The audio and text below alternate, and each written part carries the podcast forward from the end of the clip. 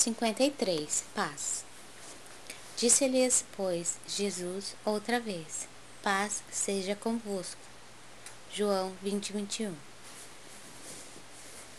Muita gente inquieta, examinando o intercâmbio entre os novos discípulos do Evangelho e os desencarnados, interroga ansiosamente pelas possibilidades da colaboração espiritual junto às atividades humanas. Por que razão os emissários do invisível não proporcionam descobertas sensacionais ao mundo?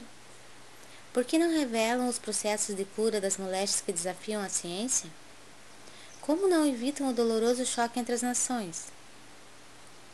Tais investigadores, distanciados das noções de justiça, não compreendem que seria terrível furtar ao homem os elementos de trabalho, resgate e elevação aborrecem-se comumente com as reiteradas e afetuosas recomendações de paz das comunicações do além-túmulo, porque ainda não se harmonizaram com o Cristo.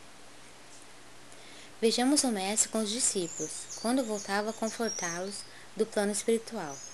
Não lhe observamos na palavra qualquer recado torturante, não estabelece a menor expressão de sensacionalismo, não se adianta em conceitos de revelação supernatural.